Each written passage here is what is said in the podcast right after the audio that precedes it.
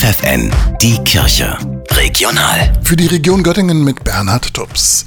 Wer in seiner Freizeit ehrenamtlich für andere da sein will, aber noch nicht genau weiß, welches Hilfsprojekt er unterstützen soll, der ist in Göttingen bei der Caritas gut beraten.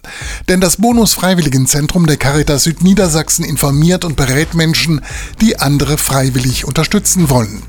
Zum Beispiel Flüchtlinge, Kinder oder alte Menschen.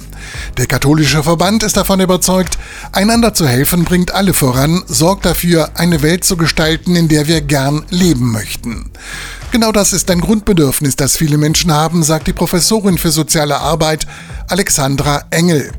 Ihre Studien an der Hochschule für angewandte Wissenschaft und Kunst in Holzminden haben ergeben, dass Menschen sich ganz besonders dann engagieren, wenn sie Dinge erlebt haben, mit denen sie ganz besonders glücklich waren.